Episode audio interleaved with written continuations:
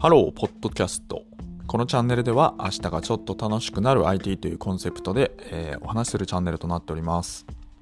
えー、今日は、えー、仮想通貨についてちょっとお話ししたいと思います。え仮想通貨は今、えもう下げ市況というか、あの結構大業界に大激震が走るような今ニュースが出ています。あの FTX っていう、え業界で、業界、世界のまあ、取引所があるんですけど、世界規模のね、取引所があるんですけど、まあ、いわゆるその仮想通貨買ったりとか、あるいはその売買ね、できたりとか、あるいはそのデリバティブって言って、いわゆるそのちょっと金融派生商品みたいな形で、まあ、トレーディングができるというような機能を提供する、まあ、場所があります。まあこれも株式でいうところのまあ取引所というか、あの、まあそんな感じですね。同じですね。仮想通貨を扱うっていうところになってるんですけど、これの世界第2位と言わあの言われる規模を持っていた FTX っていうのが破綻したというところが、えー、先週というか、まあ、今週かな？数日前までのニュースって形になってます。で仮想通貨業界ってめちゃくちゃなんかこう動きが早いのでなんか数時間前の情報がいつの間にかもう覆ってるみたいなことが結構あってまああれよあれよという間に FTX が取り付け騒ぎだって言ってたのがおそらく2日前とかそんな感じだったんですけどそこからもう一時期はその業界第一位って言われるバイナンスってところがあるんですけどそこの CEO CZ さん CG さんって言われたりしますけど彼がなんかその FTX を救いますっていう救いの手を差し伸べたと思ったら、そのデューで、いわゆるその財務状況をね、その確認してみたら、あ、これはあかんわっつって、こう手を引いて、やっぱり助けませんっつって それでまあ破綻が決まったみたいなところのドタバタ劇っていうのがわずかまあ数日、2日ぐらいですかね、2日ぐらいで進行していって、で、今に至るみたいな感じになってます。で、えっとまあ、基本的にもう仮想通貨は、まあ、ペンペン草も生えないというか、うん、そういう状況になるんじゃないかなってのはもう感じましたね。というのは、私自身の投資履歴で言うと、まあ、2020年の頭から仮想通貨触り始めてるんで、まあ、その、あの、新参者の部類には入りますね。ただまあ、めちゃくちゃ新参ってわけではなくて、まあ、ちょっと、盛り上がる前から入ってたので、その盛り上がりの一部始終みたいなものは全部その観察できたところだと、すごくいいポジションにいたなというふうに思います。なんですけど、えっと、2021年めちゃくちゃ大バブル、超ウルトラ大バブルが来て、なので、そこで、まあ一通りやってみたんですよね。まあもう本当にすごかったですよ。すごい、もう何でもかんでも10倍、50倍、100倍になってるような世界で。まあなんかよくわかんなかったですね。まあ僕はそんなにこう、大儲けはできなかったんですけど、まあもっとね、突っ込めば、あの、突っ込んでる銘柄は間違いじゃなかったので、まあちゃんとね、あの、がっつりやってれば、それなりにもうちょっと増やせたなっていうのは思うんですけど、まあそれは別にたらればですからね。あのいいんですけど、ただ、えっと、要はそれだけね、熱狂、熱狂というか、まあ、みんな盛り上がってるし、なんかよくわかんないけど、新しいしってところで、まあ一応その場に入ってみようみたいな、そういうノリだったんですよね。まあ、っていうので、ある程度こう、新しいことを全部触、一通り自分の手で触って感じるみたいなことを、まあやってたって感じです。なんですけど、えっと、2000、えっと、仮想通貨って、まあ一応王様はビットコインなんで、ビットコインの価格基準にすると、2021年の11月っていうのが、まあ、ま、まあのまさに、まさ、まさに、あの、最高価格ですね、マックス。そこが、まあ大体600万ドルかな ?600 万ドル。まあ、日本円にすると700万円ぐらいっていうところまで上がってきてて、まあこいつがピークだったんですけど、で、今がもう大体220万ぐらいかな？だからビットコインですらもう3分の1ぐらいになってるって感じなんですけど、まあ、要はそこをピークにして、もう2022年に入ったら、もう下り坂ですね。ずっと下り坂。まあ、いわゆるもう典型的なベアマーケットって呼ばれる、まあ、その右肩下がりの感じ。で途中で、あの、ところどころでバッと上がるんだけど、もう全部フェイクでそこからバーンと落としてくるという感じのなかなか鬼畜な、え、感じでした。で、株式市場の方は、あの、まあ、これからその金融引き締め、アメリカがやっぱりその今株式の比率って高いってところと、まあ、やっぱりマネーが集中してるってところがあり、やっぱりそのアメリカっていうのは、その世界の金融を語る上では無視できない存在なのかなっていうところがあって、で、そのアメリカの方が、あのずっと、まあ、金利、中央銀行の政策金利ってところをずっと上げてたんですけど、まあ、ついにそのインフレがちょっと沈静化するんじゃないかっていうところの今、瀬戸際に来ていて、まあ、金融緩和、いわゆるそのこれから不景気に大不景気が来るから、その引き締めすぎたところの弊害みたいなところですよね。まあ来るかもしれないからっていうので、そのまあ大不景気が来るかもしれないし来ないかもしれないしわかんないですけど、っていうので、その緩和、緩和期待っていうところがわずかにこう出てきたと。いうところになっていて、要はそのなんかちょっとね、要は上向くかなっていう主張になってるんですよね。で、去年からの傾向として仮想通貨も、いわゆるその機関投資家みたいな人もちょっと触るようになってたって事情もあって、いわゆるそのナスダック、そのハイテク銘柄のあの指数になるんですけど、そこと割とその動きが連動していたっていうのが、ここ1年のトレンドだったんですよね。なんですけど、まあ、ついに、なんというかこう、今回その FTX があの破綻して、破綻したんですけど、その前のところで言うと、今年の4月ぐらいに、その、ステーブルコインっていうのが破綻しちゃったんですよ。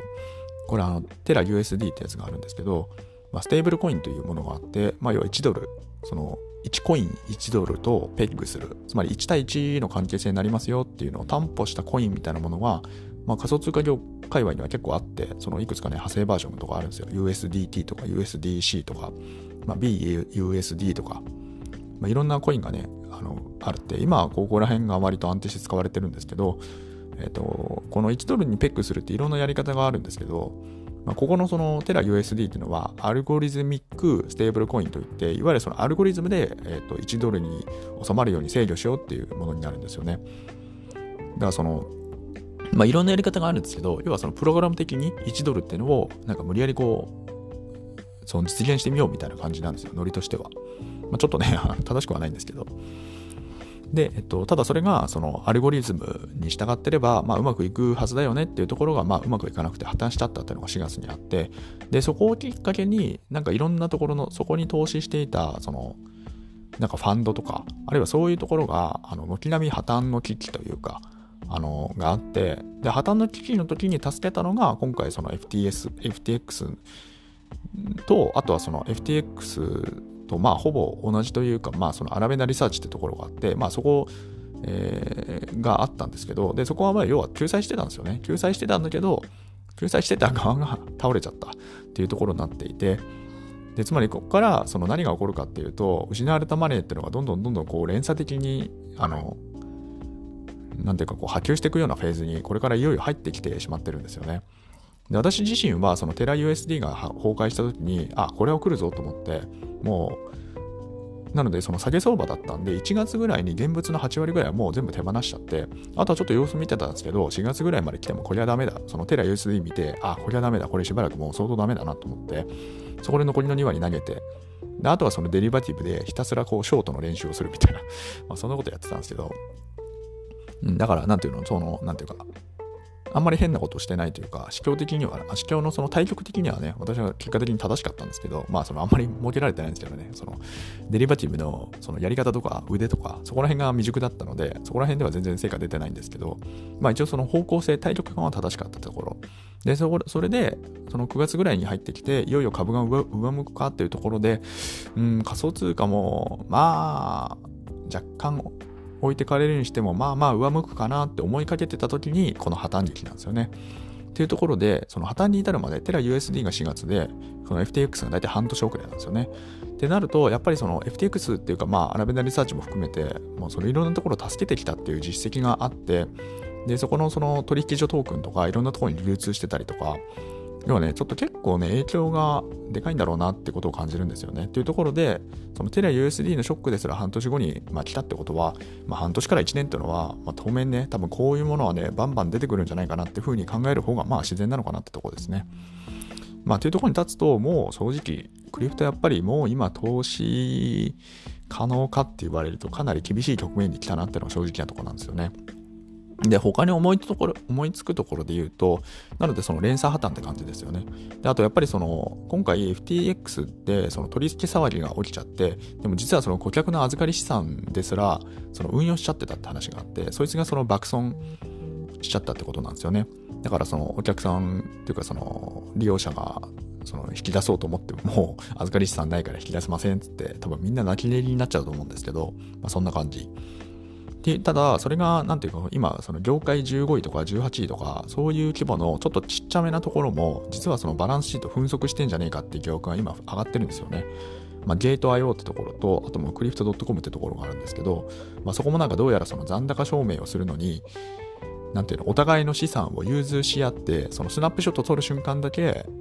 なんかそのあたかも自分のところに資産があるように見せてるんだけど、つまりその見せ金のためにお金をお互いに融通してるかもねっていう指摘が出てたんですよね。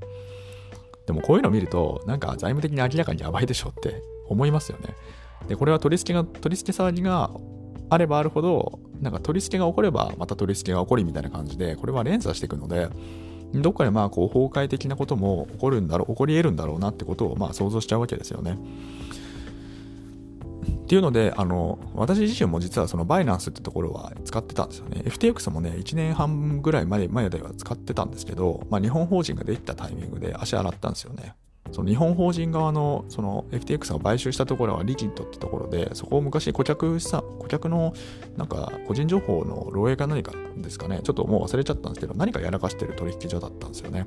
まあ、そこと合併するって言ってて、何かやらかしてるところって、そのオペレーションあんまり信用できないので、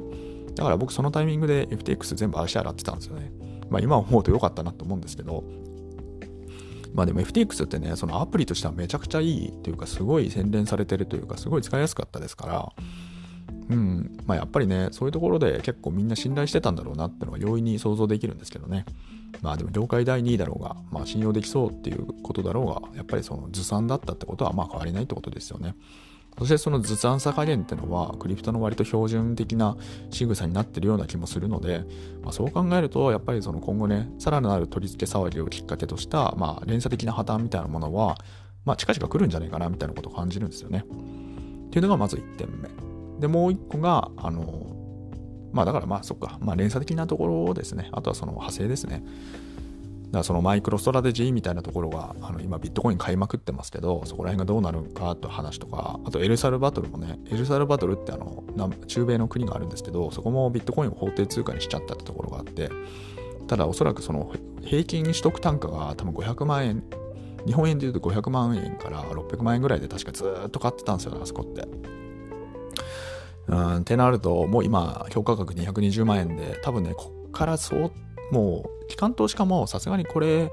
あれなんですよね、説明責任的に変えるペースじゃないんですよね。つまりなんかこうもう、なんていうのかな、その、お金預けてる人たちの運用してるみたいな、そういう機関投資家みたいな人たちからすると、もうこんだけの破綻が起きちゃったところに投資するなんかこう説明ができるのかって言われると僕は想像するに難しいんじゃないのかなっていうふうなことを今思ってるんですよね。だからそのなんていうのその伝統があったりとか信頼があるところほど多分お金入れないし、まあ、そういうところのが多分お金いっぱいあるでしょうからで一方でそうじゃなくてなんかこうちょっとなんでちょっとはぐれ者というかまあそういうなんかちょっと怪し怪しげな機関投資家みたいなところは引き続き触る可能性っていうのはあるかもしれないですけどまあすごい投機的な動きに多分なるだろうしでねお金引くタイミングは多分早いでしょうしうん、ってなると、まあ非常にこうジェットコースター的かつ、なんかもうアップサイドないよねってなっちゃうと、もうただひたすらずるずるずるずるずるずるひたすらこう下がるような局面しか、ちょっと今のところも想像できないんですよね。まあというところがあって、まあとりあえずは、なんていうか、うん、私自身も今でお金引き始めてて、で、バイナンス入れてたんですけど、あ、そうか、これ最初に話すべきだったんですけど、あの、バイナンスなんですけど、あの、今出金額が80、あの8000ドルか。8000ドルなんですよ、今。制限が。だからこれね、ちょっと大きく入れてる人は注意した方がいいですね。これ多分ね、こんなに、こんな数字じゃなかったはずなんですよね。もっともっとなんか大きい数字できたような気がしてたんですけど。